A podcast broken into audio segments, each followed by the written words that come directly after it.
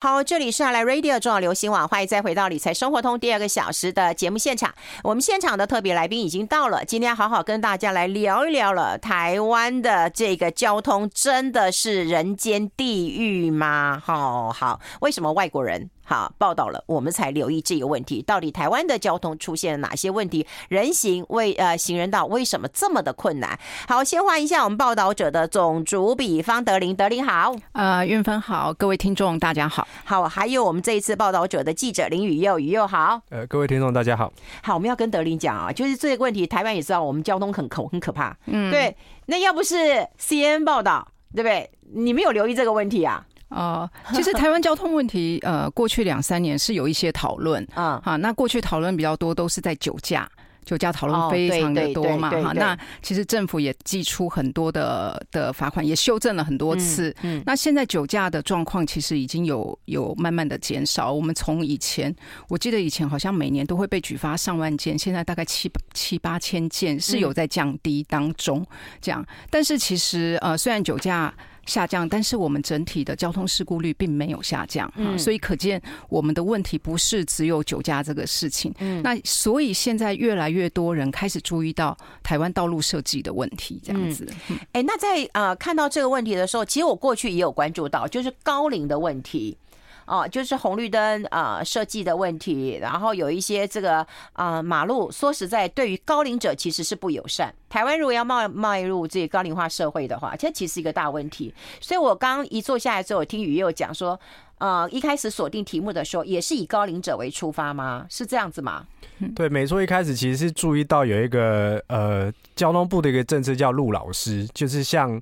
高龄长者去宣导交通安全，嗯、那实际了解之后发现，其实他呃，因为大部分也都是退休的职工去做担任这个路老师，所以有点像是老人教老人怎么过马路。也对呀，对这件事情本身并没有问题，嗯、但是我们要去细究说，哎，那到底交通事故是什么样造成的？是因为老人家了。而且特别会是讲是老老年的这个行人嘛，那我们就要问说，哎，那当然我们知道，呃，高龄的行人比较容易发生死亡车祸，可能也跟他健康有关系。同样被车子撞，他可能呃比较容易呃就是生呃就是反应没那么灵活，对，反应没那么快。嗯，对，那到底问题是被撞的人还是撞的人呢？那我我们自己后来发现说，哎，其实他这个教育是主要是针对被撞的人。那到底？撞开车或骑车撞人的人，这个部分的教育，或者是是不是其他地方有出问题？那后来才发现说，哇，原来真的不是只有呃老人教老人过马路问题就解决，因为其实那个数据死伤的数据，包括高龄者，大概我们每年大概都有将近三百个。中高龄以上的是死在马路上的，这个数据其实并没有因为这间这个教育而降低，反而是一直一直的增加。所以他后来就发现，哎，实际交通所有的环节都是扣在一起，并没有办法只解决单一一个项目这样。嗯，其实每个人，如果说你去路上随机采访的话，其实每个人都有一堆苦水的耶。像我朋友，因为啊，他当然比我们小很多啦，他是那种小朋友，所以他生了小孩，他他就推娃娃车。如果你去问推娃娃车的，上上下下的，他也快哭死了。嗯、对，因为他的两个小孩其实蛮蛮接近的，差大一岁左右，所以他推的是那种呃两两个人的。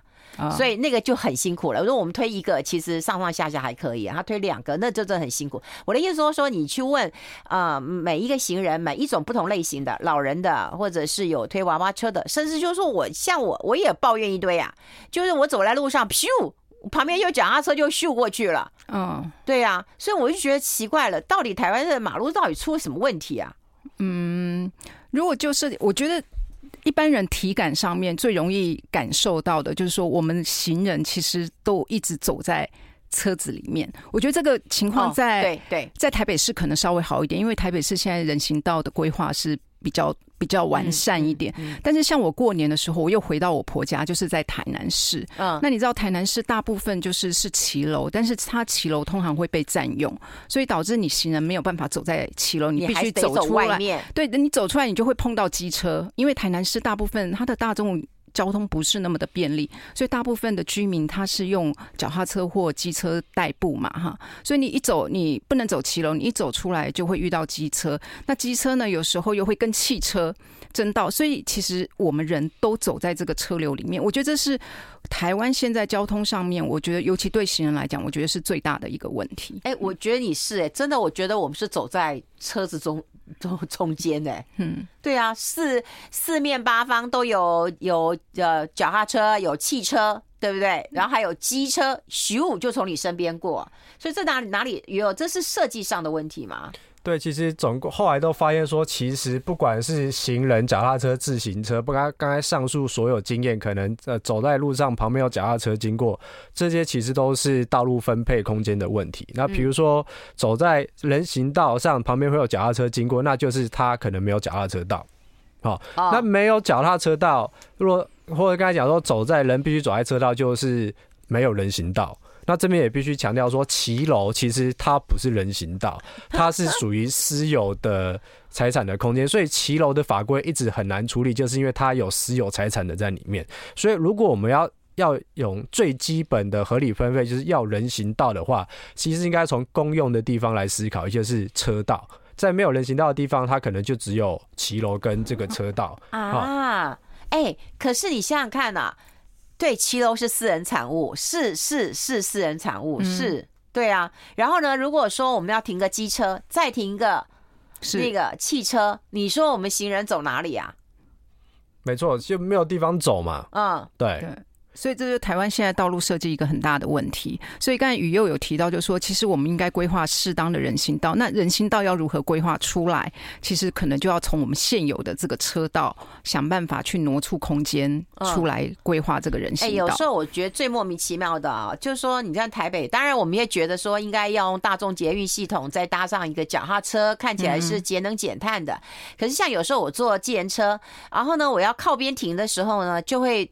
停到那个嗯脚踏车的车道，然后就我有脚踏车来拍，就会来骂。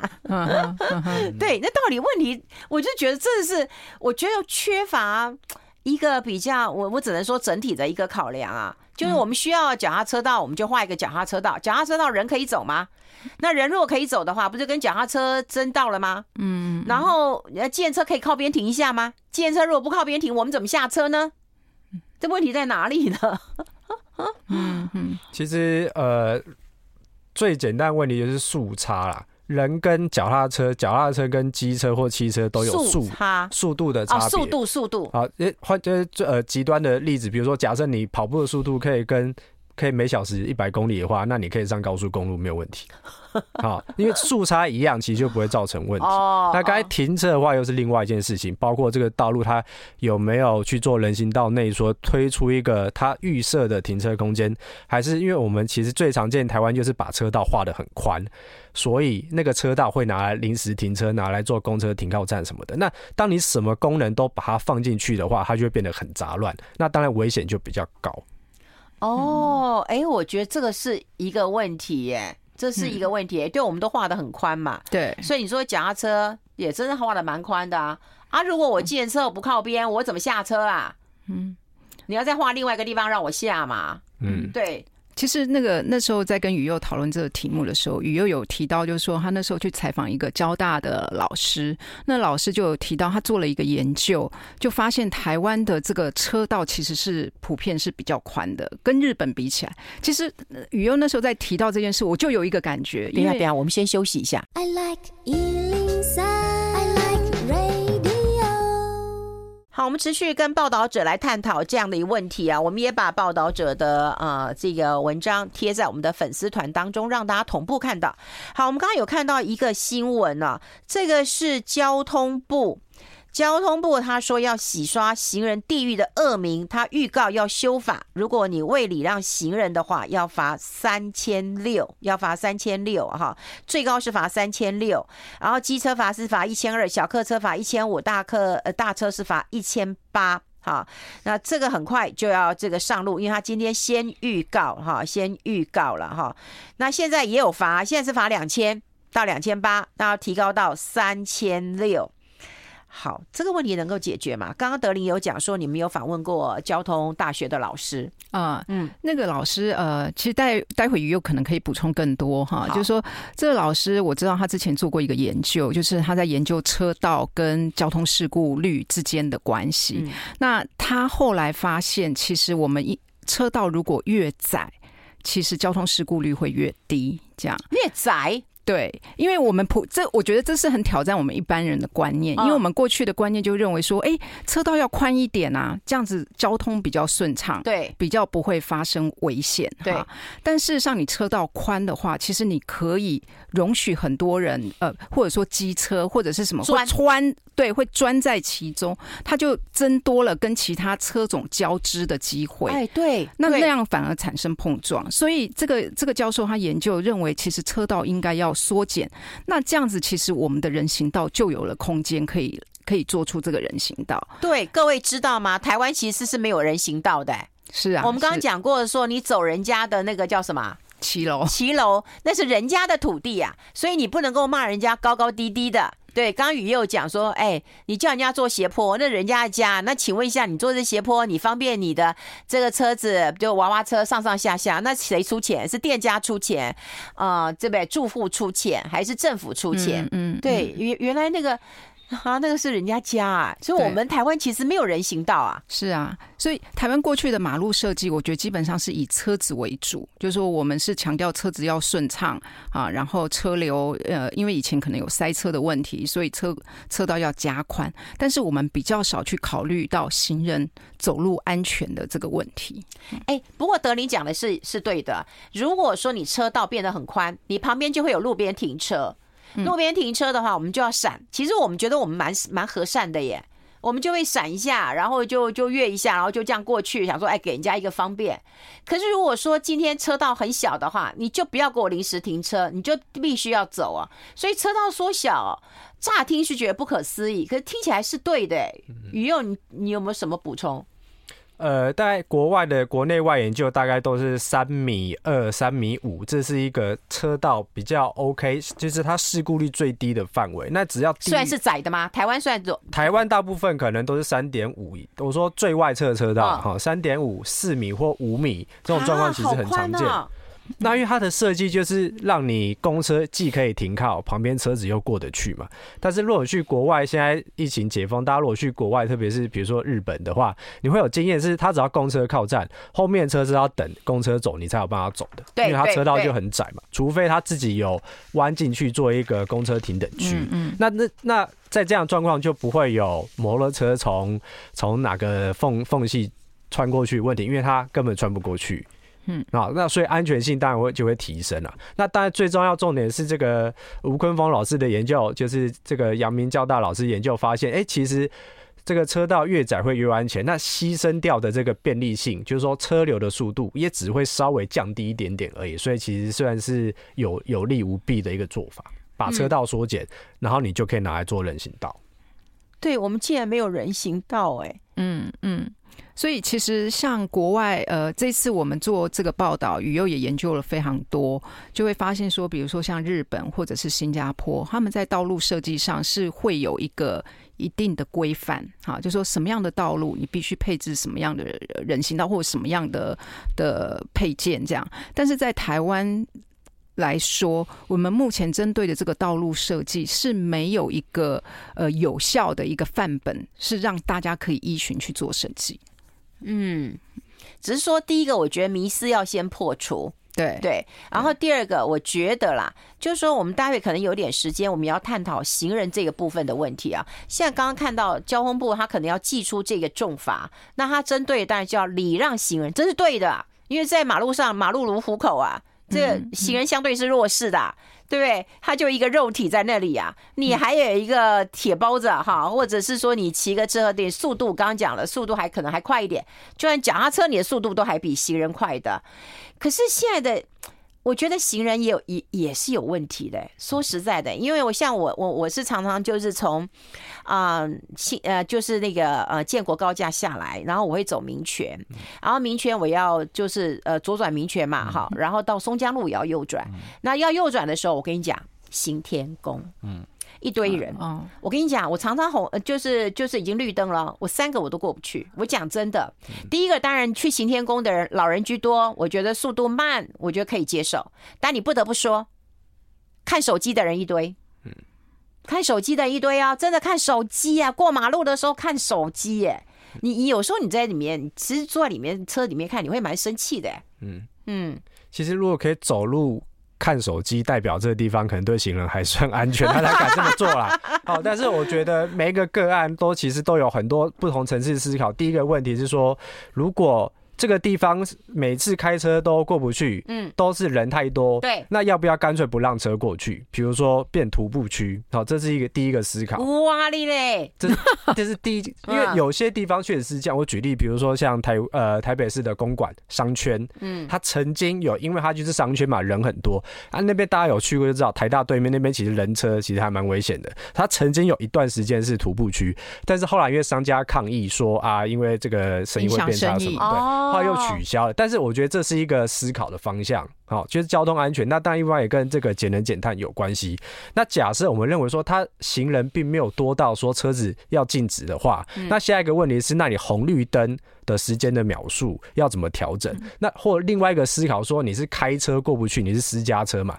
那我要不要就是减少私家车的数量，变成是公车有优先道？好，让大众运输系统起来，它就会让你其实也是私家车不让你开过去了。对了，然后就会让你呃这个呃你的车你这个大家都搭公车去，然后大众运输就会改善这个情况。有其实有各种不同的解决方法，或者是当然有另外一种极端的以车子为为出发的思考，就是我减少行人。那有没有可能啊？这也是我觉得这都是大家可以讨论的方向。所以其实有不同的工程啊，各种手段，让大家可以去解决交通安全跟交通效率的这个议题。对啊，这是嗯，看要怎么去解决了。不过现在的确是比较偏向行人。不过行人，我觉得未来真的要倡议啊！你在路上你怎么可以一直看手机啊？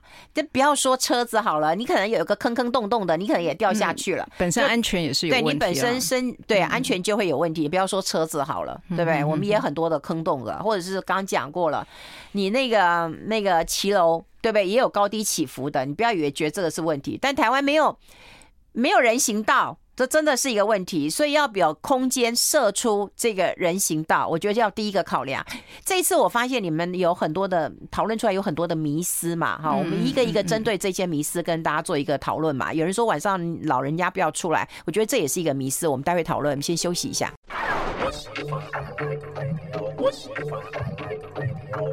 好，欢迎回来《理财生活通》，我是夏韵芬，在我旁边的就是我们报道者的总主笔方德林跟记者林宇佑了。我们透过这一次看到报道者的报道，还有我们这样的访谈，我想很多人大概都跟我一样，就你会觉得很奇怪，台湾没有人行道，你知道吗？不知道，对，台湾的骑楼其实是私人的，哈，所以你不能要求他统一的。然后我也不知道，好，所以这真的是有很大的一个问题。那刚刚其实我有看，因为我们报道很多嘛，哈，我记得有一点就是说，呃，希望老人家。就你晚上不要出来了，可可这样对吗？就大家都通关在房子里好了，马路如虎口，太危险了，我们就不要出门了，不可能嘛。是啊，哎，这就是刚才雨佑提到的那个陆老师，就是台交通部有一个政策，就是在教老人如何过马路的这一个政策嘛，哈、嗯嗯嗯。那事实上，如果你去看那个内容，其实有蛮多，呃，比如说我我看到一个，就是说呃，那个老人要过马路的时候要举手。好，其实跟小朋友一样，对对，要举手，就是告诉来过来的车子，就说：“哎，我人在这里。”哦哦。但事实上，呃，不是说这样子做不对，但是如果我们有更好的人性化的设计，我们都知道说，如果一个马路过太宽，其实老人的步伐比较慢嘛。嗯。所以现在开始会有人要求，就是说要去设计所谓的行人庇护岛。这个东西，也就是说，在马路中间，我们能不能让老人可以有一个暂时休息的地方？他可以分段过马路啊，他不要过，对，他不要一次就过这么宽的马路。那这个就是比较人性化的设计啊。那我觉得也可以减少老人的事故，就是交通事故率这样。那我所以我们要强调的是说，其实陆老师的这个设计并不是不对，但是其实我们应该要把眼光去放到说，我们能不能做出更人性化的一些道路设计。嗯，来降降低这个安全。事故率。对，我我们在脸书上有朋友讲说，他是一位视障者，那他说工作地呃地点的隔壁是一家知名的这个 iPhone 专卖店，每次要去 iPhone 专卖店的话，高低落差太大，有时候差点跌倒。就不要说是视障者，就算是正常人很容易跌倒。可你刚刚讲过了，那人家的骑楼是变成私有地，你好也不能要求他怎样。嗯。对不对？没错，像这种高低差问题，我要举个例哦。比如说，大家都知道，我们在有人行实体人行道的地方，它会比路面高嘛，比车道高，可能会高个八公分、十公分。国外有一些设计，就是在你两侧都有实体人行道的时候，它中间你走过去马路那个的那个人行道，它会把它垫高，所以对人来说完全是平的。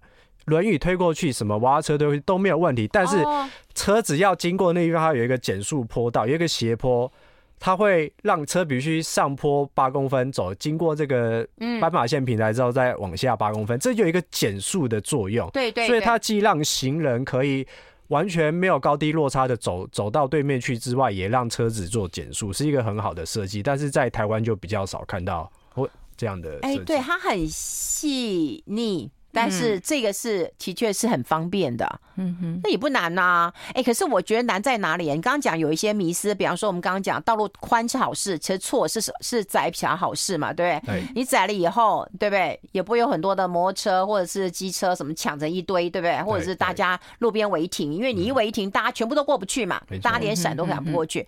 第二个，我们来讨论一下，也就是说，那到底谁负责呢？交通部长是留任的，他能不能够继续做一点事啊？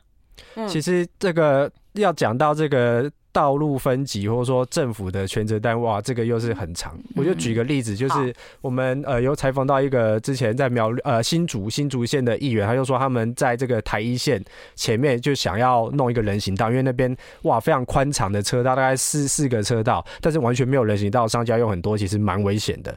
但是呢，就找来了镇公所啦，找来了县政府的公务处啦，还有交通局啊，那就发现大家其实都有自己负责的部分，但是也有没有他负责的部分，所以到最后就是大家互踢皮球，会看完之后没有结果。那以道路上来说的话，有交通部的交通局，它可以管标志跟标线。对。那内政部的营建署或公务单位，还有内政部的问题。对，它就是管实体建设。我刚才讲，比如说实体人行道，它是要挖地下管线把路垫高，这种就是公务单位内政部那边管的。但是如果你只是在画斑马线啦、啊、画停止线、画车道线，这是交通局。哦，所以常见是这两种单位必须要互相配合。但是如果说啊，这个地方车速可能发生什么车祸，到时候要改善，要加车速照相机，这是警察局管的。对对对，所以大家都有各自不同管的范围，而且国道、省道、县道、乡道，到底有些呃，这个是不是属于市区道路？这个省道它也有经过市区，那是公路交通部公路总局管呢，还是由新竹县政府或者是地方政府的地方政府管呢？呃，法规上来说，他是说你们自己去讨论就好，所以就会变成是有些是。县市政府负责，有些是这个公路总局负责，那又又会有出现那种互踢皮球的状况。今天是我访问当中最多啊的，明明就是我们身边，然后每天要经过的事情，然后每天都会碰到的问题，结果竟然是有这么多的单位在管，那我真没指望了。对，你指望一个单位的时候，你还你还讲说哦，你就集中火力骂他吧，他总是会改变的，对不对？嗯。可能有三四个单位要，但还有一个单位没有讲到，就是民意代表。我们很多我们很多路都是 发生车祸之后啊，有民代来关系，议员觉得说这样比较好。嗯。但是对交通专业人可能说，哎，交通专业来说这边是不应该这么做，但是因为议员这么说了，就只好这么做。那这个路口是 A 议员讲的，B 路口是 B 议员讲的，到最后就哎怎么走起来不太一样，就会是这个结果。就没有一个通盘的一个设计跟考量。那你说他违法吗？他完全没有违反任何的法规，因为我们法规定的太基础、太宽松了，所以这也是法规上的问题啦。哦，哎，我看到你们的报道有一句话让我觉得非常匪夷所思，也觉得不可思议。但想想，我觉得这也是台湾人的嗯特色，也就是我只要方便，我不要安全。嗯，对，一开始都是这样子的，我要方便，因为我要赚钱。嗯，可等到出人命的时候，才会想说，哦，那有没有可以又方便又安全的？可没有啊，你总是要牺牲的。可大家是不可能牺牲的，所以这个问题到底在哪里？就大家只要方便，不要安全吗？呃，如果要讲。呃，就是说违停的这个文化，我就我一直很想用大家戴口罩这件事情来看，就是说发生疫情，大家戴口罩，其实台湾人民素质是很高的。对。那为什么好像走在路上，你大概走走每一个路口都会发现一些违规情况？为什么好像大家骑车开车就没有这种高素质的文化？其实也是跟整个道路设计有关系啦。好，那有时候我也觉得，像我有看到违停的时候，我觉得。也不忍苛责，就觉得啊，算了，那边不好停，然后那个就有人下个货就走了嘛。可是我跟你讲，他车子就一大台在那边，那后面人就会嗯，赶快想办法嗯转一下，然后就就就就越过去。我觉得台湾人太图方便，对，而且台湾人其实说实在也是善良的啦，对，真的是善良的，就图方便。好，这个问题很大，我们先休息一下，好吧？我们进一下广告，待会继续再聊。I like 好，我们持续跟报道者来探讨一下他们这一篇很大篇的一个呃报道了哈。刚刚我们在广告时间其实还在聊，我们的粉丝团当中也有很多的听众朋友来跟我们一起加入讨论的啊。他就讲说，哎，不要也要宣导一下行人，拜托不要像月球漫步一样哈，就真的过马路，你就真的快一点。然后如果有需要帮助人家的时候，其实稍微协助一下，我觉得这个很重要。边看手机哦，不或是边慢慢散步，这不对的。有人说巴黎中山路二段叫侯市长去看看，就发发现哈是交通部内政部 哈，对不对？那一堆的问题的。那我们刚刚有看到，就是说要卸货这件事情该怎么看呢、啊？你又怎么看？就我们全台湾有非常一万多间的这个便利商店，然后大家都会网购嘛。那其实如果仔细看，会发现没有任何一台这个物流货运的车是停在一个合法的卸货空间。对，他们都给你停在路中路。那那你说是这些货运业者的问题吗？好像也不是，因为第一个这样的卸货格本来就不够，第二个卸货格很容易被。一般自小客车占据，但是也拿他没辙，因为对货运业者，他叫警察来开单，已经是二十分钟之后的事情了。他他就是必须要在十分钟之内把这手上货都送出去嘛，所以他当然必须要违停嘛。那违停会有又会有很多呃，就是造成交通安全的问题嘛。所以其实我们是应该好好来检讨我们道路的设计，到底怎么样让这个物流可以合法的。上下货，这是一个最基本要求嘛？就是说应该要有比较合理的那个卸货的空间，设计出来这样子。嗯嗯，所以那像你们常网购的，你们也都是共犯，费 荣。其实大家都是共犯这句话，嗯，就是听起来好像很严重。那另外一个角度来看，又好像没那么严重。反正因为你也一样嘛，那我也一样，那大家就一起 烂下去。所以我觉得是应该要做一些改变啦。哎、欸，可是你听起来这怎么改变呢？也又牵扯这么多，到底政府有没有注重这个问题？我刚刚讲过了，就是说我们这边哀哀叫也没人理。但是 CNN 一上了国际这新闻之后，好像就觉得要要要重罚重罚保护行人。可是事实上不是嘛？是你道路设计没有问题嘛？是是有问题嘛？是你没有人行道嘛？你有没有整体的一个规划嘛？嗯，讲到这个 CNN，我就要先讲，我们其实我自己关注这一题蛮久了，所以我们是在 CNN 之前就开始启动，只是哎、欸，后来发现刚好 CNN 这个 国际媒体报道之后，是啊，是啊，你会关注这个议题啊？因为我们对一开始其实就在做了，就是每年我们大概每三个小时就死一个人在马路上，一天十八个人嘛，就是行人或是开车骑车，这个数据其实很高，而且这几年其实并没有明显降下来。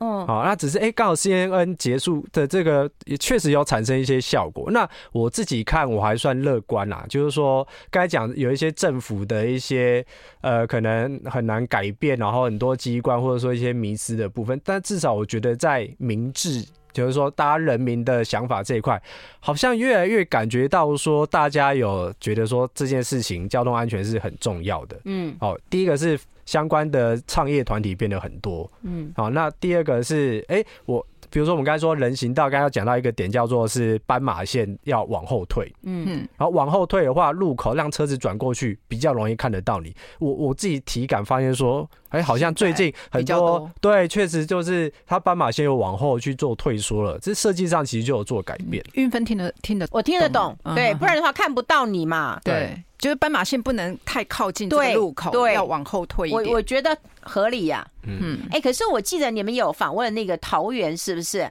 就是他要设那个，呃，好像要设人行道，那当地反对，对不对？应该不止桃园，应该不止桃园，这种人行道会反对的应该是蛮多的。嗯，最最有名的例子是嘉义市之前，是嘉义啊，呃，有要呃，就一夕之间就画上了我们标线那个绿色标线型人行道，它也不是实体有高起来，它就只是绿画一个绿色油漆写人行道，但是商家却站在人行道上面抗议说我们不要人行道，那他的理由就是说大家没有办法骑机车来店里消费，嗯、那所以他的问题其实是停车的问题嘛。就你应该设计一个安全的停车空间，让大家去那边停车。停车完之后走人行道，走到商家去消费，再走人行道回到停车场走。但是大家就是习惯方便，我就是一定要停在店门口前，拿了我就走。对、嗯、啊，大家就是啊，反正我停红线，对，没关系，我三分钟接个小孩我就走。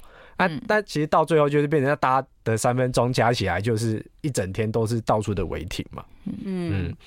以前就是在学校门口的时候，你记不记得德林？以前学校门口就一堆人，哦、呃，你就看到各个学校就会有不同的轿车，那高级的那个哈学校门口就一堆高级轿车，一般就是学校公立学校可能就一堆摩托车，对，这都是大家都觉得啊人之常情，好像也好像也没有看到，警察会来管吧，嗯，就大家就觉得嗯这种是人之常情，嗯。嗯。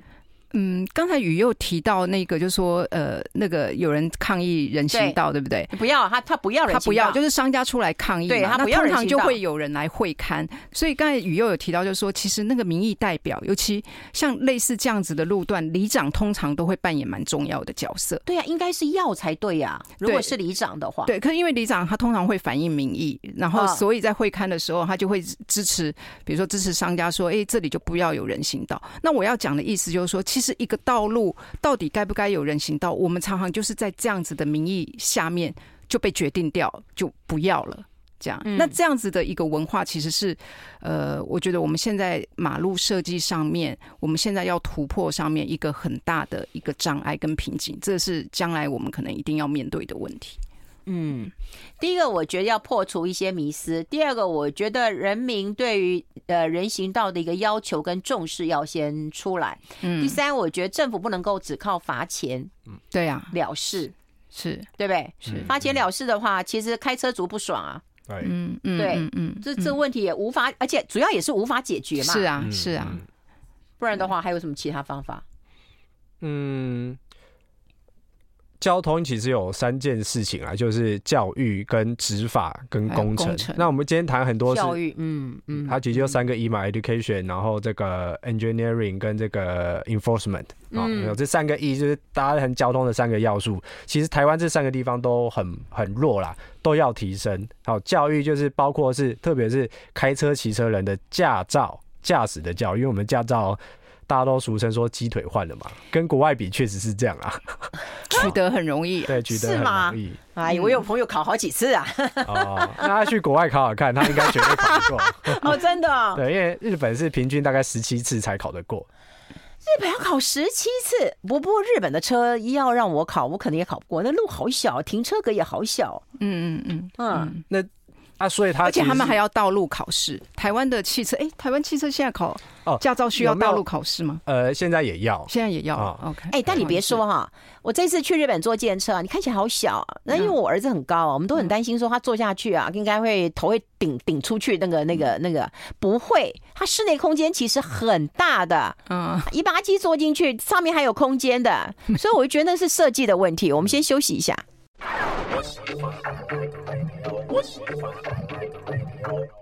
好，我们持续跟报道者的种族比方德林跟记者林宇又来聊一聊。刚刚我们在广告时候的时候聊一聊，其实我们很容易用这个比较都会区的来看交通问题啊。结果德林说，在台南事故率也很高啊。呃，六都来讲，台南市是最高的交通事故率，搞不好应该也是全台湾最高的目前。啊，然后雨又说什么，在那个圆环骑摩托车的话，红灯是可以走的，可以右转。你不觉得很奇怪吗？对，就是我们应该要有一个统一的法令的规定嘛。嗯，对啊，但是就是连交通号志这个都都没有办法做到太统一一样。嗯，哎、欸，对，有时候你看哈，如果只有三个灯的话，嗯。你要左转，你要抢着过。如果四个灯，它会有一个绿灯左转啊，嗯，对不对？或者是右转了。对。可是我三个灯，你当然抢着过啊。所以我觉得也没有统一耶。到底是三个灯还是四个灯？呃，你刚才讲到的灯，桃园最近又有一个例子，是它有一个红绿灯是有绿色的绿灯，又有一个左转的绿灯。啊，那请问只亮绿色的绿灯的时候，你可以左转吗？可以啊。好，但是它它那为什么又有一个左转的绿灯呢？嗯，好，你也不懂对不对？其实按照我们的法规是，只要有绿色的绿灯，是只走左转。右转都可以。那当所以当你有特别拉一个左转的绿灯的时候，你就一定不会有绿色的绿灯，你只会有一个直行的绿灯。嗯。但是我们却出现了，就是就我们自己的法直行的绿灯吗？有这个灯？直行就是一个箭头啊，一个箭头啊。对对对对，所以就是连就连这些小细节其实都，所以各个县市政府的那个号志也不见得统一。没错，对。那这就是彰显刚才我们一直在讨论，就是说，其实台湾的交通的整个规范其实是不同部会，然后不同政府，有的是中央，有的是地方这样子。嗯，哎，要重视这个问题啊！你刚刚讲，于佑刚刚讲，一天八个人死在马路上。嗯，对啊，这要到那个。国外的媒体，而且不是只有 CNN，加拿大也讲啊。他说，台湾的汽车跟那个呃驾驶不遵守交通规矩，横冲直撞。嗯嗯，这就是国外对我们的理解嘛。大大家要知道，这个是我们自己的缺点，我们就要想办法去改进它。嗯嗯。不过台湾这么多年，其他在啊、呃、有一个问题，就是说希望减少机车族。第一个污染的问题，第二个交通事故的一个问题，毕竟是肉包铁，可是也是没有成效的。嗯，其实该呃有讲到一开始有讲到酒驾，那这边就要提一个我们交通部最常提的词汇叫“机老酒”，机就是机车，老就是老人，酒就是酒驾。哦，机老那酒驾当然是他的问题，这个没有没有这没有疑虑啊。但是机车跟老人会被纳进来谈，是因为它是最事故就是事故受伤率最高的。但是这你就还要再细致去谈，说是机的问题还是老的问题呢？哎，其实汽车的问题也有，就是说当然有，他说就是说一台汽车撞到。哦，要举例，比如说五个机车停在机车停等区，后面一台汽车撞上去，然后到最后受伤的是谁？是那五个机车嘛？对，所以它数据上就会呈现五。那汽车的受伤就会呈现零，因为汽车的驾驶因为有钣金的保保护，所以没有受伤。所以这是一个数据上的谬误。那明明就是汽车去撞那五个好好停红绿灯的机车骑士，为什么却是机车危险五倍呢？哦，可能因为就是一个零跟一个五嘛的差别嘛。好，那所以数据上其实是有一些谬误啦，所以不不能只谈基老酒，而是去谈说那到底成因是什么，噪音是什么？噪音我们又很粗略只会说你没有注意车前状况，嗯，那我们就要问他没有注意车前状况，是他应注意能注意而未注意呢，还是他其实？根本注意不到，比如说红绿那个人行道，我撞到行人，就是因为人行道晚上几乎没有灯光嘛。那我要怎么注意呢？哎、欸，但是到最后是说你没有注意，都把错归咎在驾驶人身上。但是其实很多是政府的责任啊，比如说斑马线设计，或者是你就是路灯打的不够亮，人人行人不可能要求他穿着跟萤火虫一样，每天在那边发光嘛。哦，对，要自保，这是不太可能的事情啊。没有一个国家会要求行人要这么做。这样，哎呦，对，呃，有人讲说，一个啊、呃、城市的捷径步，或者是交通设计的好的话，是看一个人他坐的轮椅能不能够出门。呃，是没有错，嗯嗯，其实我刚才讲，比如说那个人行呃人行道要过去有一个减速平台，那个对轮椅来说就是很方便，很重要。好，或者说有些像新加坡的公车，它会规定公车，其实我们有法规啦，公车它停必须要停到那个离人行道几公分以内的距离，然后让。他甚至驾驶不用下来，你轮他的那个板子电动伸出来，轮椅就直接上去了，完全不需要任何人的帮忙。所以在新加坡，你要自己搭着轮椅走大众运输是非常方便而且舒服，但在台湾很显然不是这个样子。嗯嗯嗯。有人问你啊，下着大雨的晚上十点半，我们违停在公车站边，冲去 Seven Eleven 帮小孩买早餐，小孩睡了，我怎么停在停车格里面呢？抱着小孩撑着雨，然后走在大雨里买早餐吗？嗯 嗯，对，像我就要。像这个什么下雨的状况，刚才讲到新加新加坡嘛，新加坡的所有大众设施它有规定，大概方方圆可能一两百公尺内，所有的人行道都要有雨遮，因为它是热带国家会下雨。我觉得台湾台北可以参考，就是所以你就会觉得啊，那我就不用开车了，因为反正我离捷运站两百公尺内，我全都不需要撑雨伞，那我是不是就很方便？就是像这位呃读者讲的例子这样，对。的确啊，就是说，当然台湾的啊、呃、交通的状况很恶劣，但是要怎么去改善，有一些是我们的迷思要能够理解。那最重要当然是，哎啊，交通部要理解吧，嗯，对，交通部要有一些规划出来吧。我们常常讲，就是什么都是短线交易，短线交易，投资也是短线交易。可是交通这件事情，我觉得要不要做一个比较长线的交易。然后我觉得我们行人，或者是我们每一个人都应该要知道，到底人行道。呃，跟停车方便哪一个重要？当然是人行道重要。如果说我们这个意识没有建立起来的话，对，到时候又透过民意代表去抗议，然后真的好的政策也不能推啊。嗯，那民意代表这么有 guts 吗？因为大家都会老，老了之后你就不可能都是开车跟骑车，你一定要走路，甚至要轮椅嘛。所以如果从这个方面去想的话，人行道确实一定是比开车、骑车的方便来的重要。对，可能对于做生意的人来讲的话。停车方便很重要，可是你要想啊，做生意车子不会消费啊，是车子里面的人走下来才会消费啊。所以你人行道做得好，理论上其实对你的这个商店是有这个生意，其实还是有帮助的。嗯嗯，而且说实在的，应该要建一些就是可以收费的停车场。台湾的停车场还是真的还是不够，不够，不够，不够。因为很多停车场其实都在养地的，嗯，对不对？一旦地养起来，他就盖房子了。嗯嗯，嗯，但是我觉得还是大众运输要先起来，这一件事情很重要。真的，真现在你大概除了台北、呃高雄、台中，可能还稍微方便一点。像我回台南，我真的觉得大众运输是是非常的不方便。那你一定要大众运输起来，让大家愿意去搭大众运输，然后我们慢慢降低这个自用轿车啊、机车的比例，这样。真的、欸，我去台南一定要靠朋友，你知道吗？不然就只能走路啊，也叫不到车啊。嗯嗯，对不对？一定要有朋友骑个摩托车来载我一下，然后我都是骑摩托车。对对，他都骑摩托车的，然后我才会很方便呐、啊。不然你你你去台南玩，我跟你讲，你就只能够走路附近走走而已啊。我好像也找不到什么公车，呃，是有公车，但是它的班距什么的都很，当然不像台北这么这么的方便这样。哦，好，这个行人啊，这个人行道的一个问题真的是蛮重要的。对，我们也希望透过今天报道者的一个报道，我们不要让我们认为说 CNN 啊，说什么台湾道路啊险象环生啊，然后是一个很恐怖的地狱，然后就过去了。那事实上应该是啊、呃，交通部要关注的一个问题。那当然还有内政部的问题，好，还有各地方县市政府的问题，还有民意代表问题。最重要的是，我们要有这样的一个觉醒，这是非常重要的，因为我们要争取我们属于自己的人行道。好，非常谢谢我们方德林跟林宇佑到我们的节目现场跟大家做一个分享，谢谢两位，谢谢，谢谢，拜拜。